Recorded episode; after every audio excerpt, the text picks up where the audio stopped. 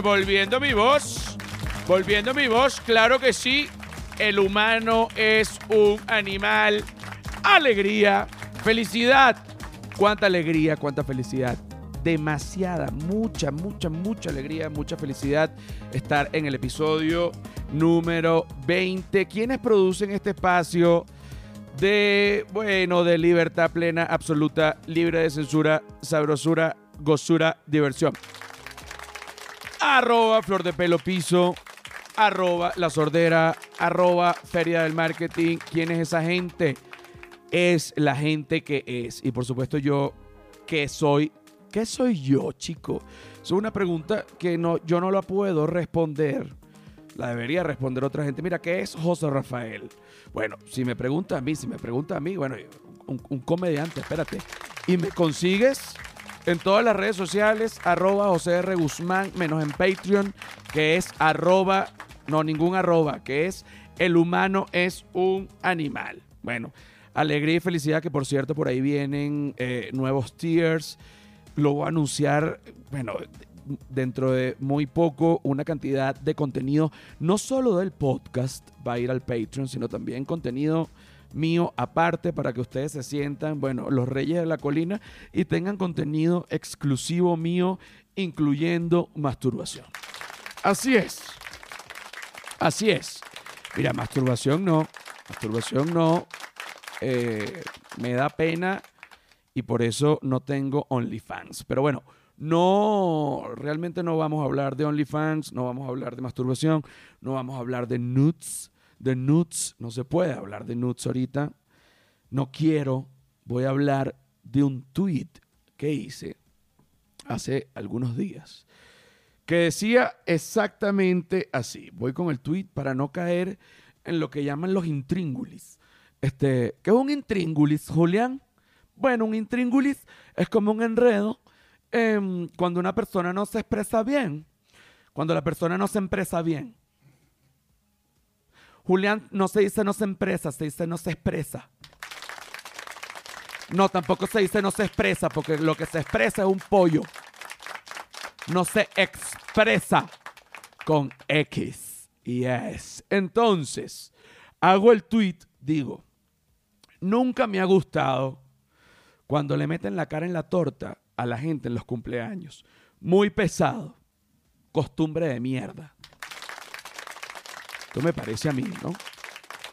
Obviamente, como todo lo que tú publicas en Instagram, hay gente a favor, hay gente en contra, hay gente que lo ve como una tradición y como que estás echando broma, ¿no? Yo digo, oye, pero de verdad que eso sí es una broma pesada. Por otro lado, un muchacho, ¿no? Muchacho jovencito, me dice. Bueno, pero cuando tú echas tus bromas pesadas en el stand-up, es lo mismo. Bueno, no es lo mismo, pero yo tampoco te lo voy a explicar. Realmente. Me parece espantoso meter la cara en la torta a la gente, porque eso sí es verdad que no es ninguna broma. Ahí nadie queda contento. Ahí la gente que llene torta, nadie come torta y el niño o la niña que le metieron la cara en la torta, primero es una salvajada, una animalada y segundo tampoco disfrutó. Entonces, esto es verdad que no es humor, es una estupidez. Sin nombrar que hay muchas pastelerías que le meten palos de madera dentro de la torta para que las capas de la torta no se, no se muevan y la gente no sabe y ha pasado que le van a meter la cara en la torta y le saca un ojo y se le clavan unos palos en la frente y tienen que llevarlos para el hospital. ¿Ah? La locura. Bueno, ¿por qué aplauden que tienen que llevarlo para el hospital? Yo a veces no entiendo por qué la gente aplaude en este estudio, pero la verdad es que la gente aplaude y tampoco los voy a censurar. Bueno, el hecho es que a mí me parece terrible y tengo una anécdota que además a mí me encanta muchísimo y creo que habla mucho de, lo que yo soy hoy día. Y quiero contárselas porque además esto es parte de lo que a mí me encanta hacer este podcast, que es ser yo y poder hablar lo que se me dé la regalada gana. Ok. Ponme una música. No, todavía no me la pongo, todavía no me la pongo. Cuando yo era niño, yo tenía siete años, estaba en primer grado del colegio. Y yo tenía una amiga llamada, mm, la tengo todavía, somos amigos añales. Estudiamos en el colegio juntos, estudiamos en la universidad juntos. Los dos somos odontólogos. Eh, ella finalmente se dedicó a la odontología, yo me dediqué a la comedia, pero seguimos siendo grandes amigos, pero hermanazos, hermanos, hermanos, hermanos. Esta amiga llamada Mariana Arellán, quien además ahorita tiene una fundación que se llama Sonrisas al Sur y es una especie de médicos sin frontera, pero odontólogos sin frontera. Y esa muchacha se va para África, atiende gente y atiende niños por aquí y se va para Somalia y se va para no sé dónde. La van a venir matando a palo. A mí me tiene preocupado, me tienes preocupado, Mariana, estás como yo. Lo van a venir matando. Ok.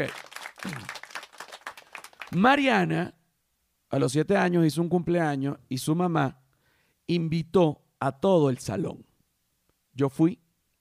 Bueno, imagínate tú, cuando llegamos a la fiesta, resulta que mi papá, que trabajaba en el Banco Mercantil, aún trabaja en el Banco Mercantil ya como con 220 años, mi papá, mi papá era el que le había aprobado el crédito al papá de Mariana para que se mudaran a ese apartamento. Imagínate tú cuando se vieron, oye, vale, qué alegría, que, oye, qué gracias, que por favor pasa. Bueno, imagínate. Mariana y yo, amigos del, del colegio, unos niñitos, jugando por aquí, jugando por allá. Estaba todo el salón. Viene el momento del cumpleaños, la emoción. Momento del cumpleaños y empieza a sonar la canción de cumpleaños. Por favor, ponla. Con una guitarra, un payaso. Había, ah, bueno, había payasos, había. Aquí va. Súbeme.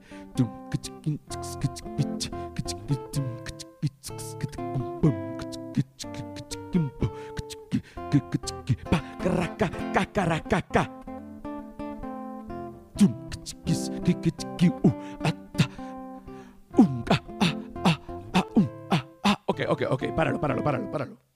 Esto, eso fui yo que me dejé llevar por la sabrosura. Vuélvemelo a empezar.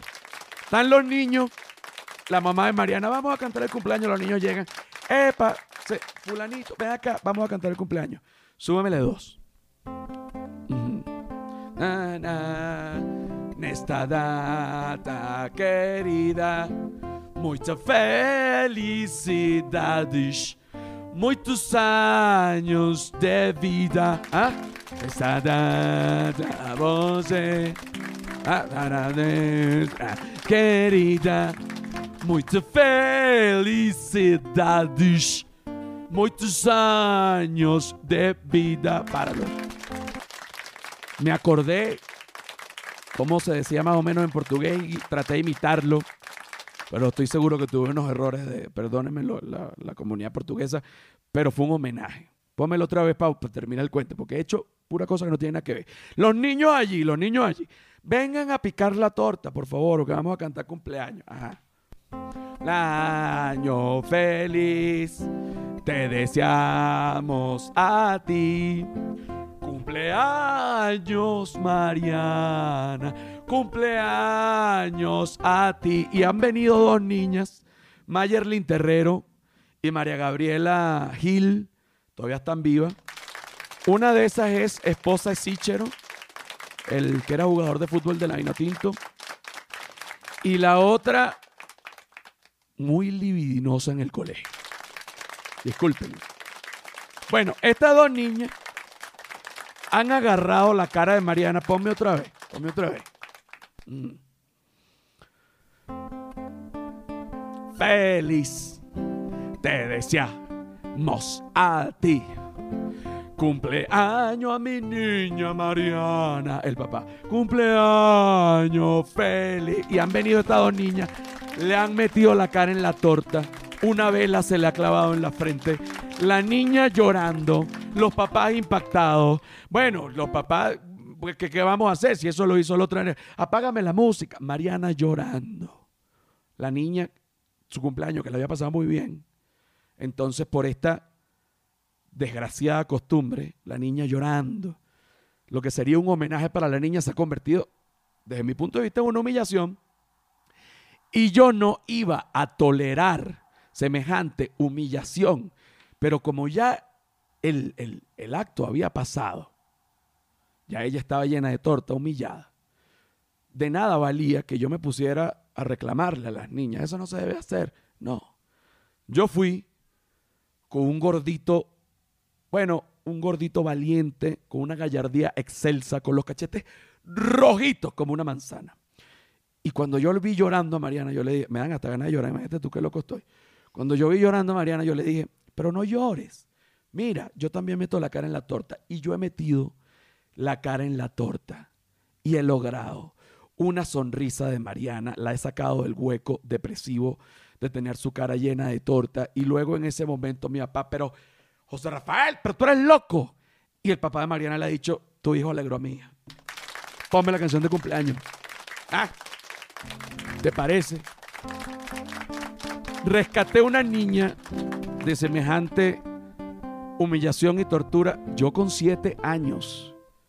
Y desde ese momento, Mariana Arillán y yo somos hermanos. No hemos dejado de serlo. Fue algo que selló nuestra amistad. Hoy en día, como grandes amigos que somos, no le contesto nunca el WhatsApp. Me da fastidio. Yo a la gente que quiero me da fastidio. me da fastidio contestarle. Por eso yo te digo, si tú estás en mis contactos y yo no te contesto es porque yo te quiero. Da fastidio. Hermano, necesito hablar contigo. ¿A quién cogiste? A un inglés. ¿Vacilaste? Sí. Entonces, ¿qué necesitas hablar? Te quiero mucho, hermana. Yo también, hermano. Eres un desgraciado. Nunca me para. Ajá, te quiero que joda, hermana. Yo también, hermano. Así son las verdaderas amistades. Que puede ser que uno no esté siempre. Pero te aseguro una cosa. El día que un amigo mío me necesite, en menos de 10 minutos voy a estar ahí. Ya venimos con más del episodio 20 del humano es un animal. Señores, bienvenidos a la segunda parte del humano es un animal, episodio número 20. Cuánta alegría, cuánta felicidad, mucha alegría, mucha felicidad. Whiplash, Whiplash Agency.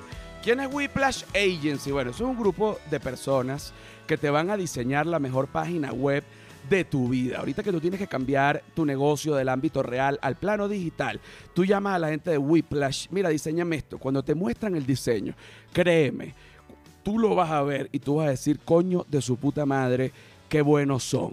Entonces en ese momento tú te das cuenta que Whiplash es la vulgaridad hecha genialidad y excelencia.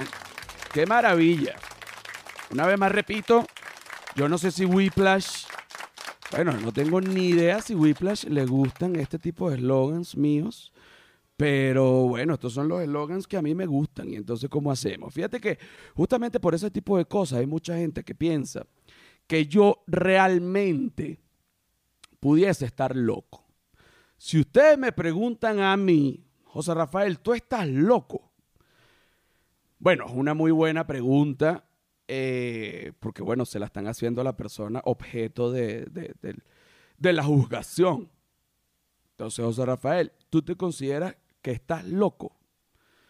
A ver, yo considero que soy de los que está más loco dentro de los no patológicos. Es decir, porque eh, hay que explicar algo y esto ya fuera de chiste, esto es una verdad. O sea, tú tienes más o menos, esto es inventado por mí, esto no está en ningún libro, dos tipos de locura, así es como yo lo veo.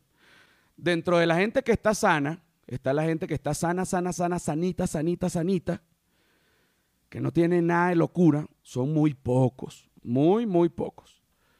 Luego viene la gente que está sana, que no tiene ninguna patología mental, y se le va sumando más locura, más locura, más locura, más locura. Hacia el extremo de más locura de la gente normal están actores, eh, pintores, músicos, comediantes, eh, gente que es considerada por otra gente también un poco loca, porque, bueno, porque se dedican a una cosa que no es lo normal, porque de repente tienen una opinión y entonces no les parece, etcétera, ¿no? De repente un señor que no tiene nada que ver la carrera, pero estoy poniendo un ejemplo, de repente un señor que sea administrador de empresas, que él, bueno, está en su oficina, cumple su horario una semana, él estaría, según la sociedad, como de los menos locos. Pero yo te aseguro que dentro de su cabeza, él está más loco que nadie. Ok.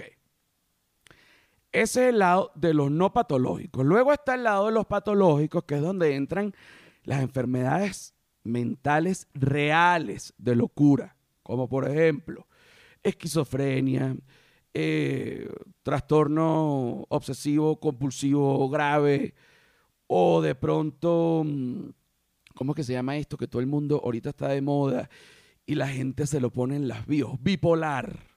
Yo soy bipolar, yo tengo trastorno bipolar, como si fuese algo cool. Yo tuve un tío que tuvo trastorno bipolar y bueno, se terminó suicidando. Es de las cosas más feas del mundo. Un aplauso para el trastorno bipolar. En fin, en mi familia ha habido loco para tirar para el techo, pero loco de verdad patológico. Todo el que nace en mi familia, esto lo he dicho en mil entrevistas, en mil lugares, todo el que nace en mi familia nace con un cierto miedo, porque dice, a lo mejor yo soy el loco de esta familia, de la nueva generación. Un susto, ¿no? Yo he pensado eso de mí. Yo digo, definitivamente soy el loco de esta familia, de la nueva generación.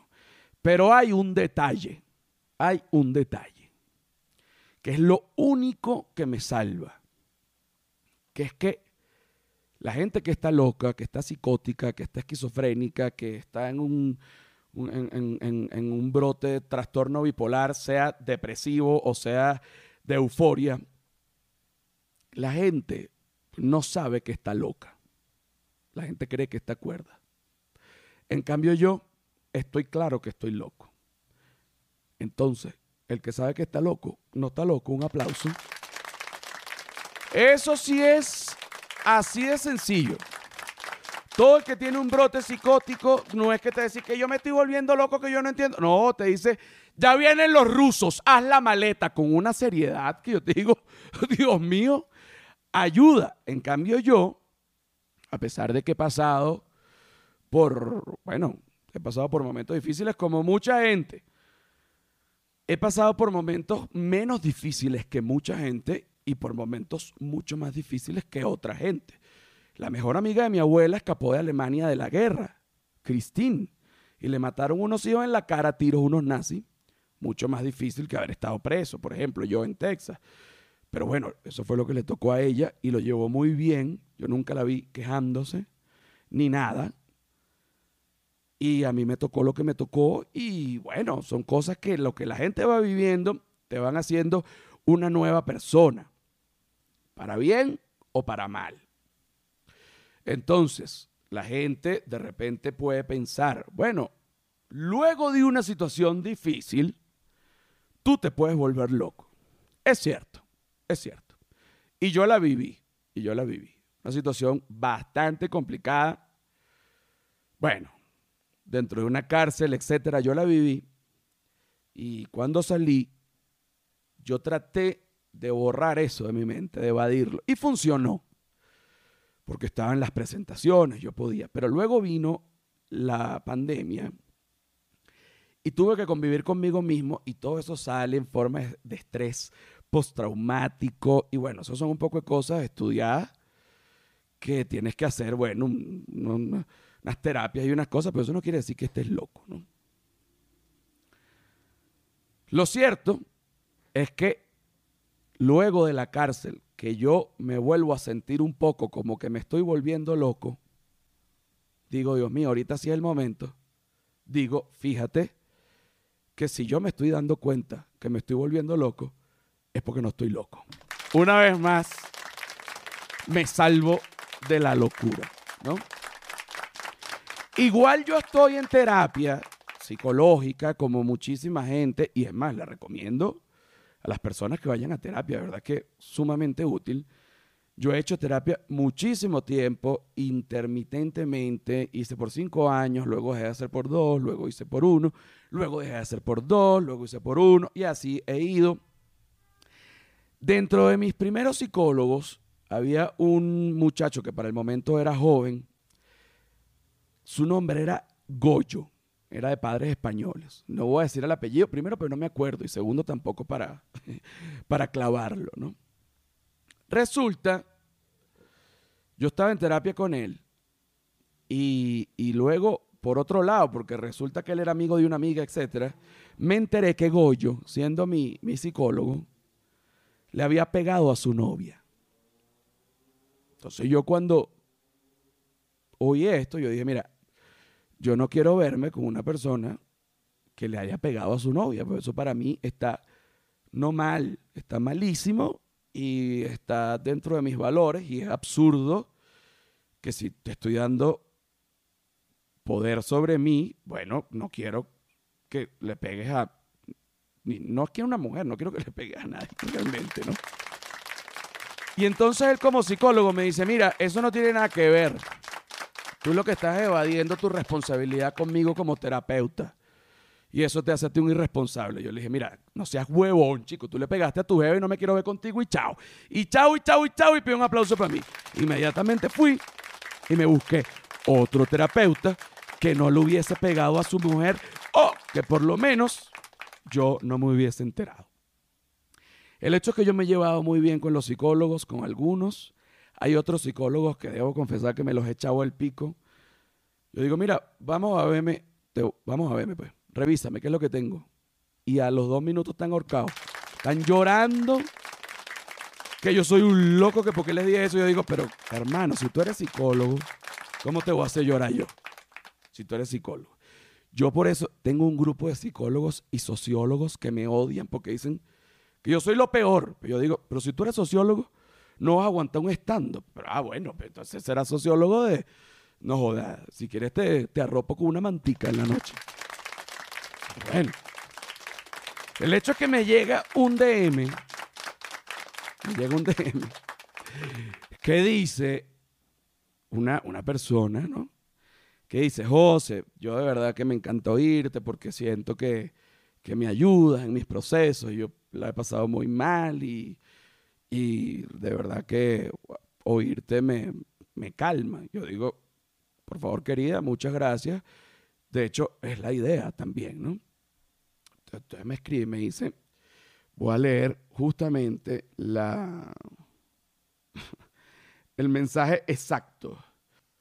Entonces el DM dice así, a mi psicóloga no le gusta que yo te vea. Yo digo, pero bueno, pero ¿cómo pero a mi psicóloga no le gusta que yo te vea. Yo digo, ¿pero por, ¿pero por qué? Y entonces yo le pregunto justamente, bueno, ¿pero por qué no le gusta a tu psicóloga? Pregúntale por favor y me lo dice. Y ella rápidamente me responde, yo, te lo voy a, yo le voy a preguntar ya y te lo voy a decir. Como a los 35 minutos me llega otro DM y ella me dice, no, mira, ella dice que es porque le haces más difícil el trabajo. Oye, chica, no se afloja. No se afloja, psicóloga. Yo publico esta imagen en el feed de Instagram y comienza la gente a opinar, como es natural, ¿no? Comienza la gente a opinar que si yo sí estoy de acuerdo, que si tú eres un mal ejemplo para la sociedad, que yo soy psicóloga y te oigo, que nosotros estamos casados, psicólogos, y te oímos y además recomendamos a los pacientes. Otra persona dice, mi mamá se murió y tú fuiste lo que me sacó de, porque para que tú veas, como todos los locos, para unos es un genio y para otros es un villano. Un, aplauso, un aplauso de nuevo. Empiezan entonces a manifestarse psicólogos a favor y psicólogos en contra. Entonces yo lo que quiero es que a mí me digan que se resuelva, por favor, en el humano es un animal. Bueno, que se diga la verdad sobre mí, porque si hay algo que a mí me caracteriza, es que yo siempre digo la verdad y también por eso me han catalogado de loco, porque tú no puedes decir toda la verdad porque eso es libertinaje. No, no, no, no decir no poder decir toda la verdad es censura, hijo. Eso te lo digo. Entonces, aquí estamos con Daniela. Ella, Daniela Rotondaro, ella es psicóloga ella se ha manifestado en, en mi Instagram diciendo que ella siendo psicóloga escucha mi podcast. Daniela, por favor, bienvenida. Cuéntame quién eres tú, cuáles son tus Gracias, estudios José. y después hablamos de mí, pero cuéntame quién eres tú. José, eh, yo me gradué como psicólogo el año pasado, pero tengo muchos años de experiencia porque tengo dos niños con condición especial y, y- y- y a través de ello, eh, a través de, de los años he estudiado, ¿no? Eh, todo referente a la psicología hasta que ya luego hice mi- mis estudios superiores, pues. Me encanta. Eh, eh, con respecto a lo que comentabas, o sea, todos tenemos puntos de vista distintos y es respetable, pero desde mi punto de vista, como profesional y como persona también, eh, opino que, o sea, tu contenido, si bien es cierto, desde mi punto de vista, te Ajá. repito, no es apto para todo público eh, con respecto a la edad. O sea, yo no considero que tu, tu, tu contenido deba verlo un niño o una persona menor de, de 18 años. Yo diría menor de 36. Yo diría menor de 36 para estar seguro, Daniela, para estar seguro. Yo también estoy Bueno, de acuerdo. exacto. Y fíjate que, que cambié mi bio en mis redes sociales y puse no apto para menores de edad, porque me di cuenta, para que tú veas, me di cuenta que, que- que mamás me decían, oye, a veces estoy viendo tu contenido con mi hijo y de pronto sale algo que no me gusta. Y yo le digo, pero bueno, ¿pero qué haces tú viendo mi contenido con tu hijo? Bueno, porque es que a veces haces un contenido lindo, es cierto, porque yo también tengo que aceptar que a veces tengo una parte como linda, infantil, tierna, y de repente soy un degenerado. Pero bueno, ¿qué quieres que te diga? Eso es normal, Daniela.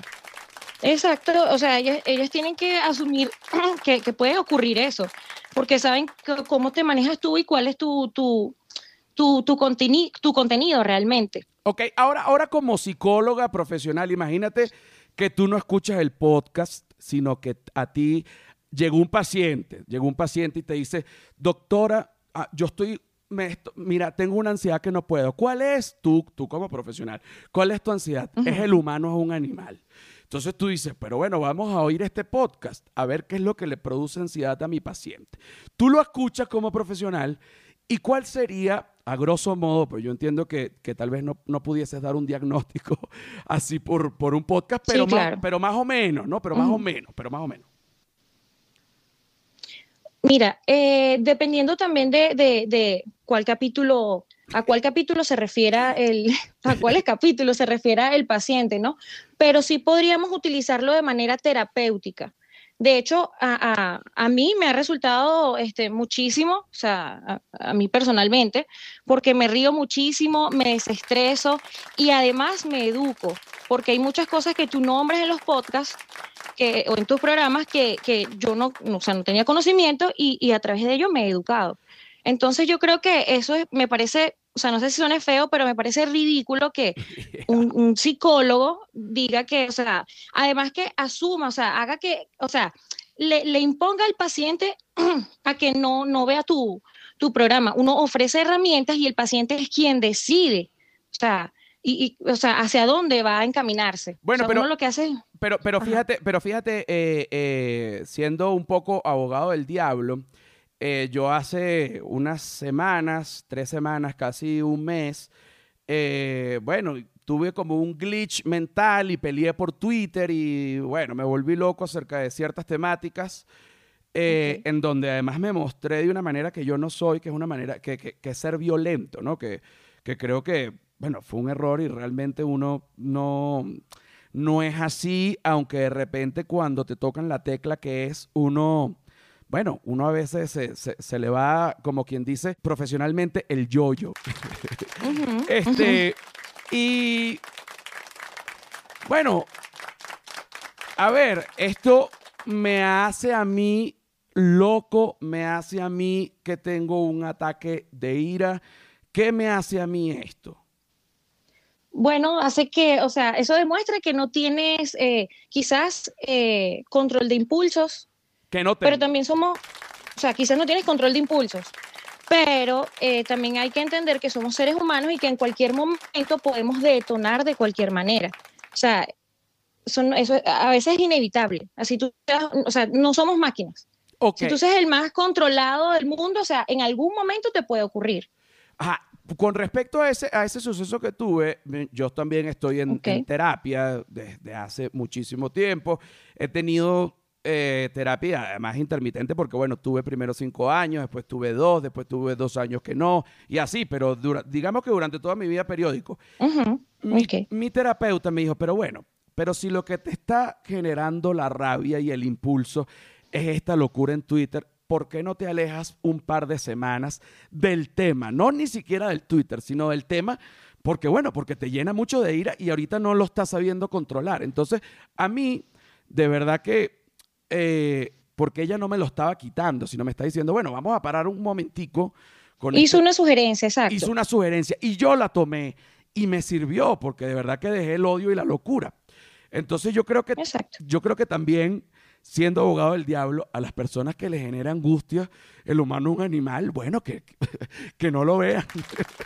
Exactamente. Si tanto te afecta, o sea, para que yo creo que de- en lo más profundo de esas personas sí le interesa tu contenido, pero de repente como que le, no sé, o sea, les hace ruido, pero, o sea, pero- y a la vez no, o sea, no, no, no, no sé cómo, cómo explicarlo, Sí, yo entiendo. pero es la- realmente es, la, la sí, cosita o sea, te aman pero te odian, Eh, algo sí, sí, así. yo lo te sé, yo aman lo- pero te odian. Yo lo sé, pero ahora, si tú tuvieses que decir, José Rafael tiene una, a lo mejor no decir una patología, pero como tiene un trastorno psicológico, ¿cuál dirías tú que yo tengo sin miedo? No tengas miedo, que esto, yo voy a ir sacando mis diagnósticos, pues.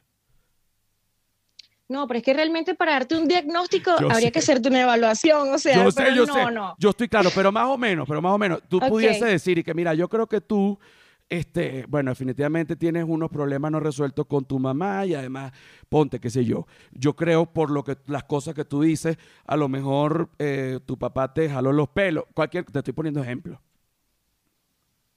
No sé, yo siento que eres un poco histriónico, pero así que te da algún trastorno, o sea, es, es parte de tu personalidad, pero que te da así algún trastorno, no, o sea, no. Ah, y yo de niño, eh, una psicopedagoga me dijo, le dijo a mi mamá, no me lo dijo a mí, que tal vez yo no iba a poder llegar a la universidad porque yo era, mm, eh, tenía déficit de atención muy grande y además eh, también era disléxico, moderado, no grave, pero moderado.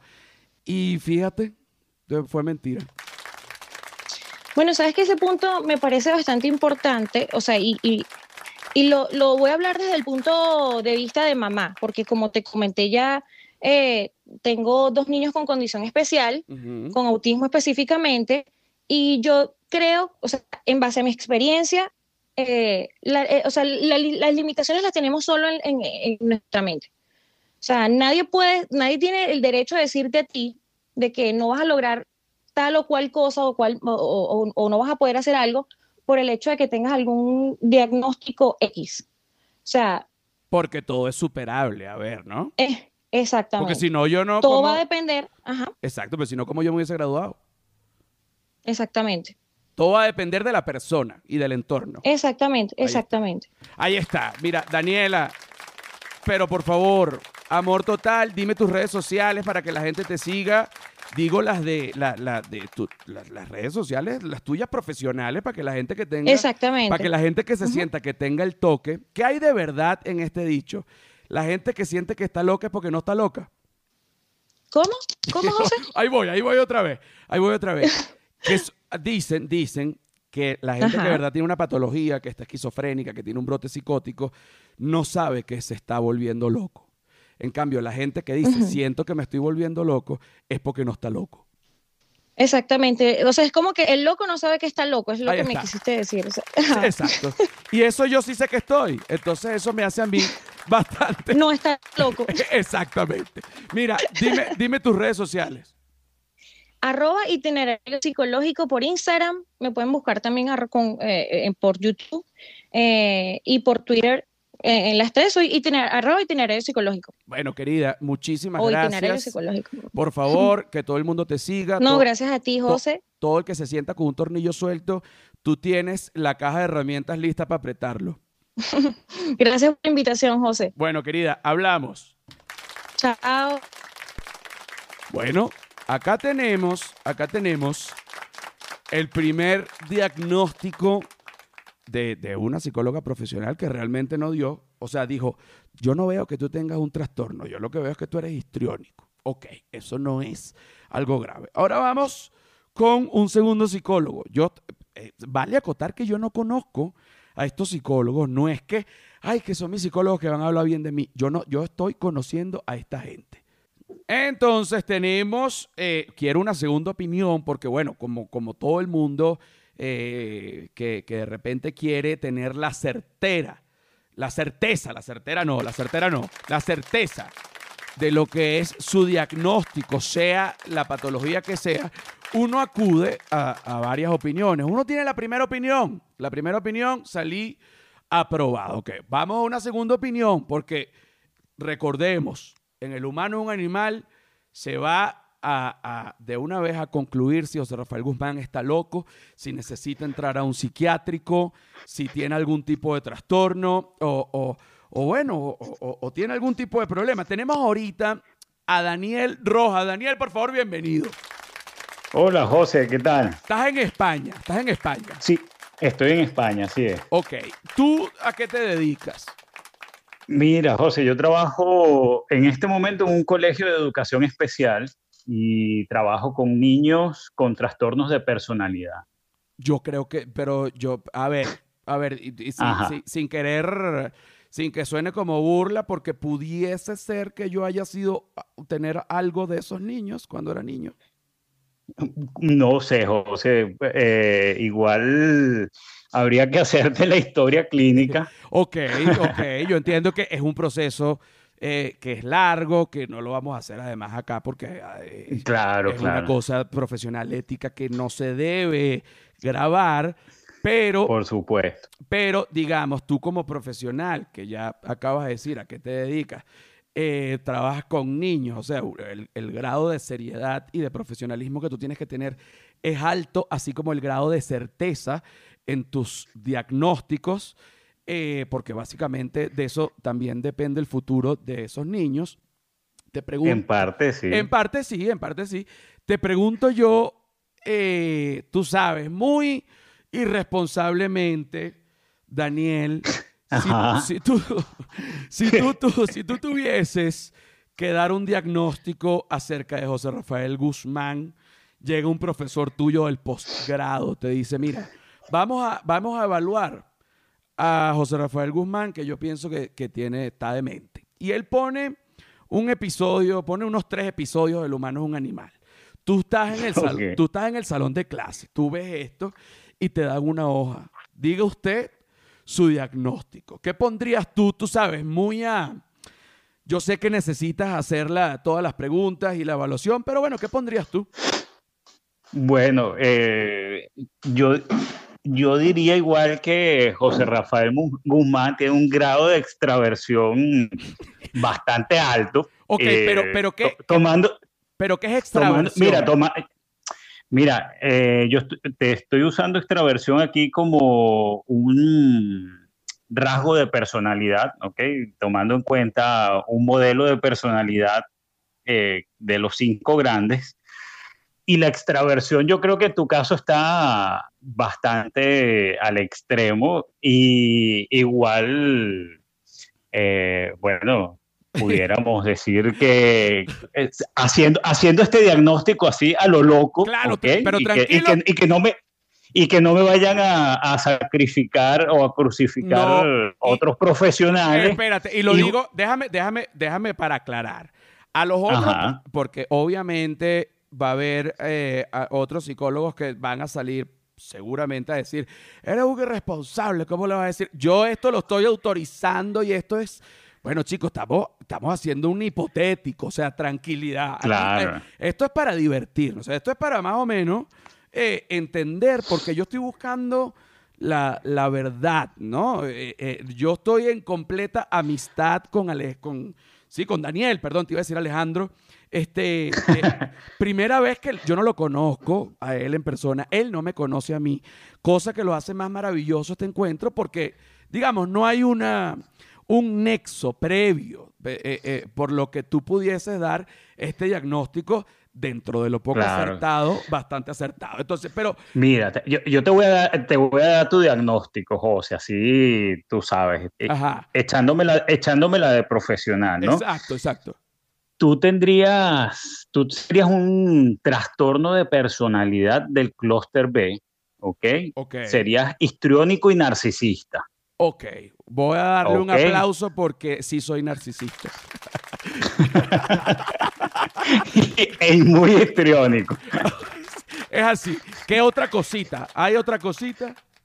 No, bueno, yo creo que con eso tienes bastante, José. Ahí- Igual ahí pudieras tener, se- según cuánto uses ciertas cosas, igual puede haber eh, un trastorno de adicción, ¿ok? Bueno, Pero también claro. lo usas de forma recreativa, entonces, bueno, habría que chequear eso ahí Sí, también. no, pero sí te digo, fíjate que con, que con, yo tengo 38 años, tampoco es que soy muy viejo, bueno, soy muy yo viejo. 41. Ok, ok, fíjate, estamos, estamos todavía en la, oye, en la nueva vida.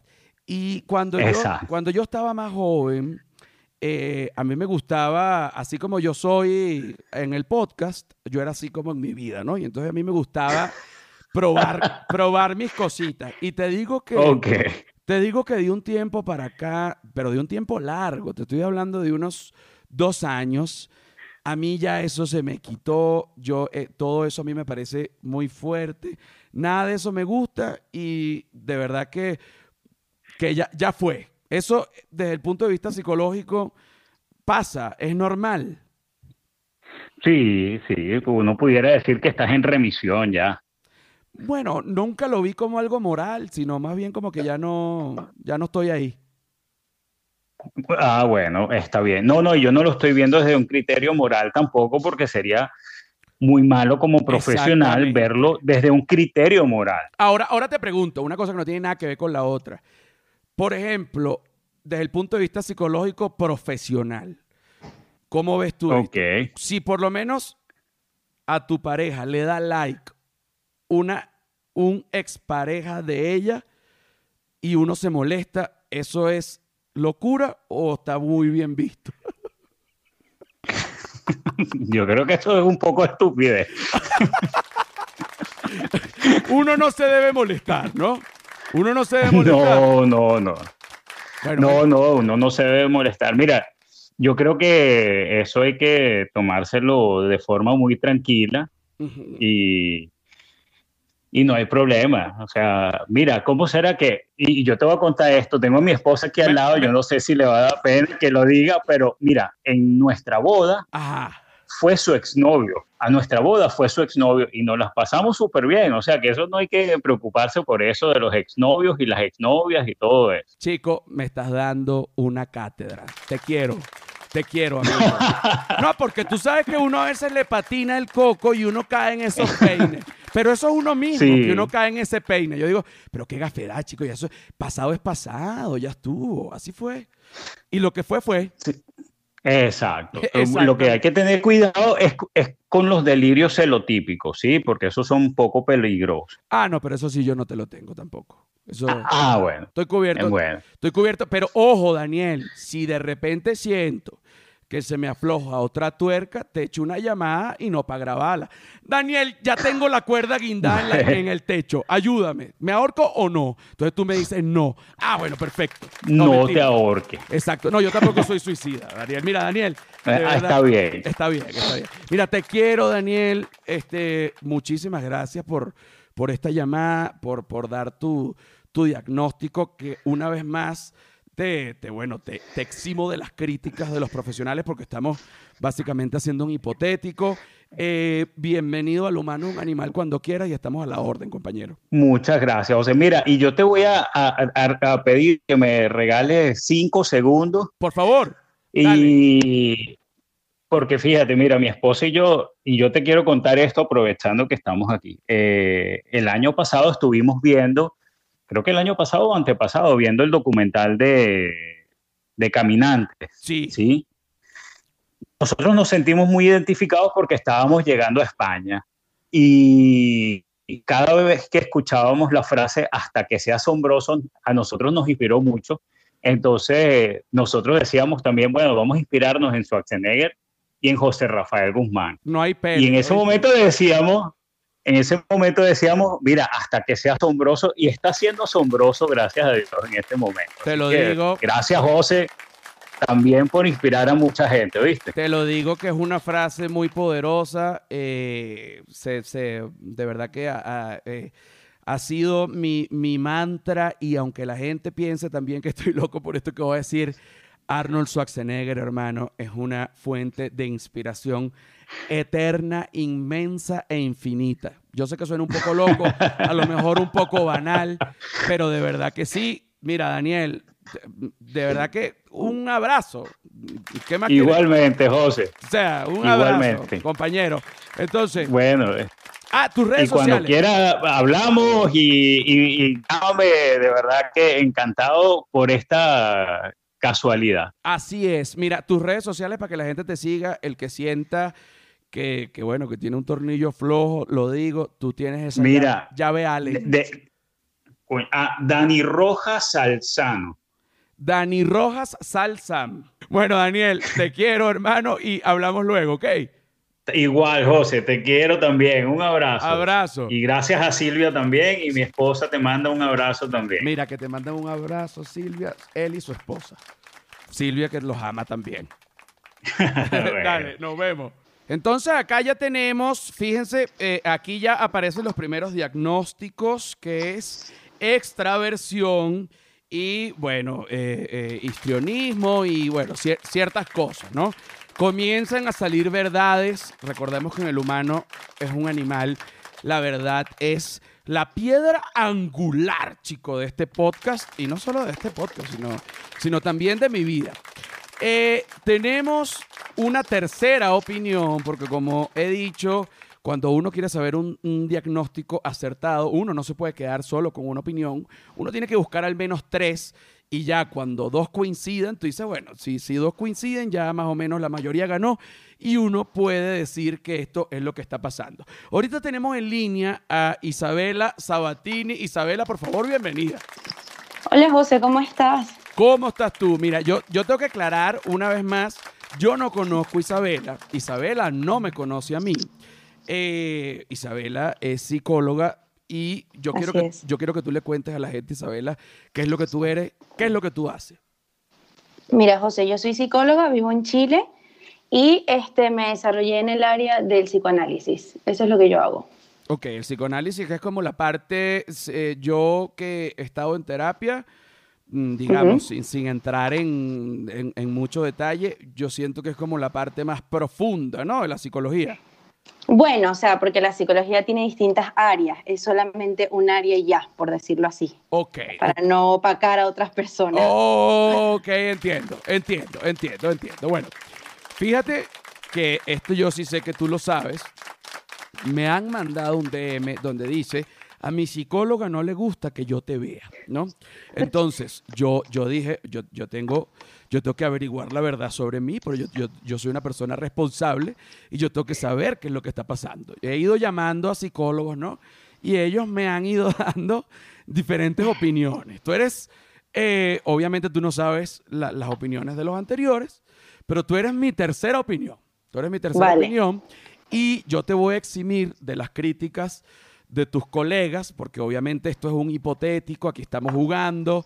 Eh, obvio. Obvio, no es que tú estás dando un diagnóstico, no es que tú estás siendo antiética porque entonces estás haciendo una historia clínica grabada. No, no, no, no, no.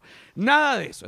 yo estoy autorizando esto y yo quiero que Isabela Sabatini, desde su profesionalidad máxima, bueno, trate de dar un diagnóstico. Supongamos que que, que, tú estás en, en, tu consulta y llega un paciente llorando y dice, doctora, yo no aguanto este podcast. Y tú dices, ¿qué podcast? El humano es un animal.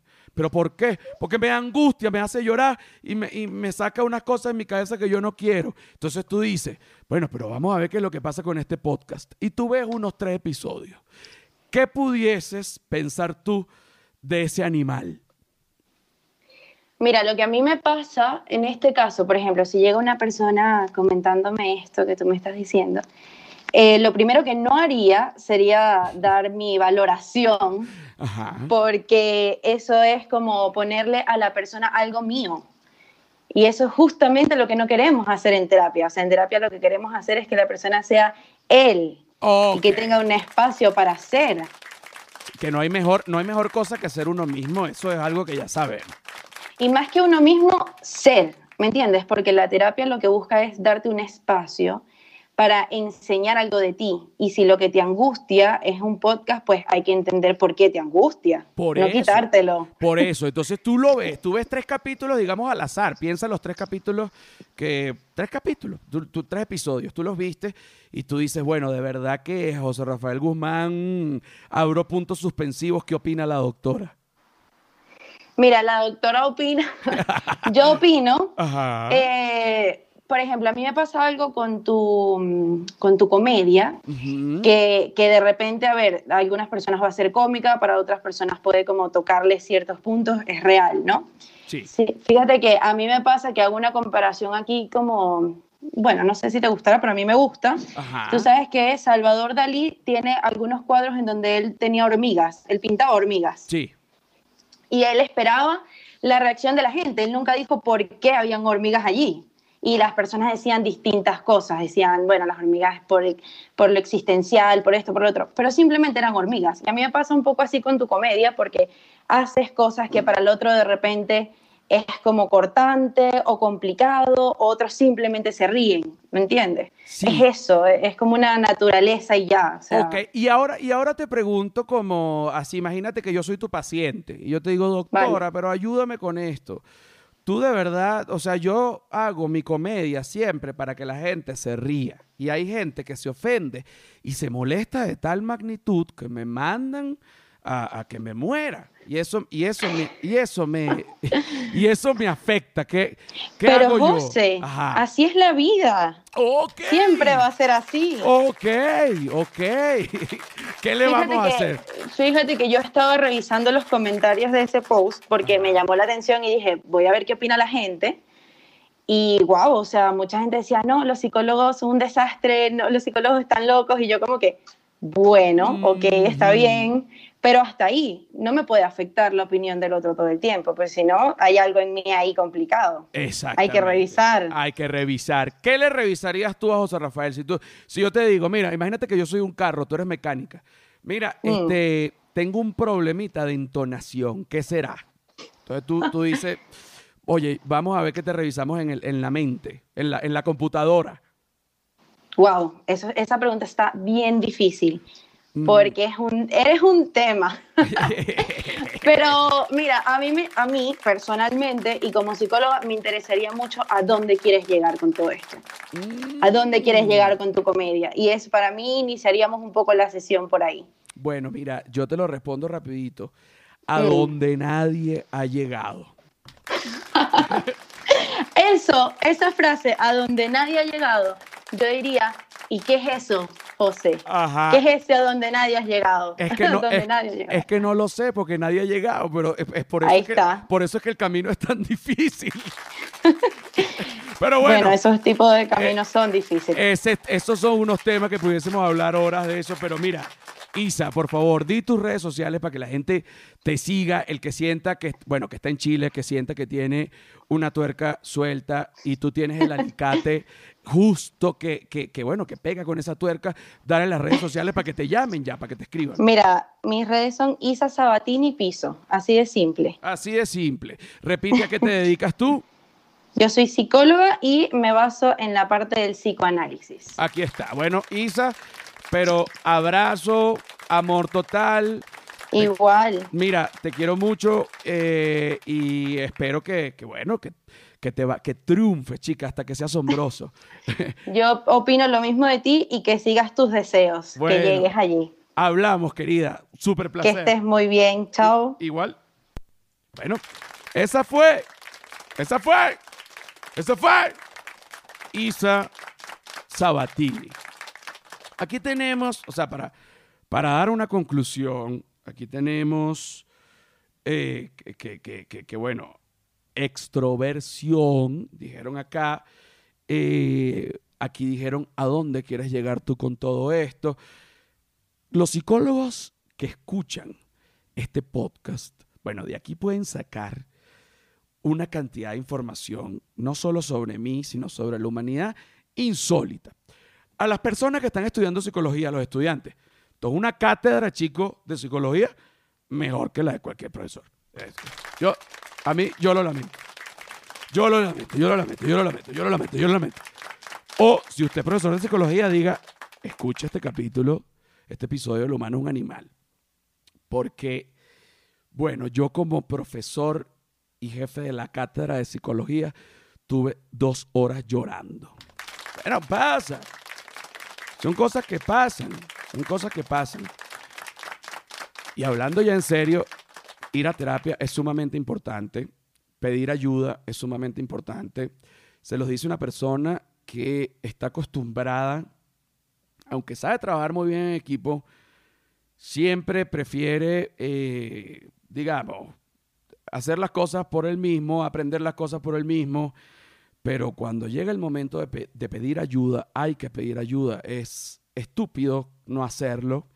Y cuando se te tranca una tuerca en el coco que no te deja avanzar, ni te deja cumplir tus sueños y que eso a su vez te genera más angustia y te desajusta más tuercas y menos avanzas y menos cumple tus sueños, tú tienes que ir a un mecánico de mente, que en este caso es un psicólogo, él te aprieta esas tuercas como un carro, como un carro. Tú tenías el carro bueno y de repente rapapa, tú dices, oye, no, había que cambiarle esto. Ya estuvo. Tú vas seis mesecitos, un añito, lo que necesites, cinco añitos y te ajustan todo eso.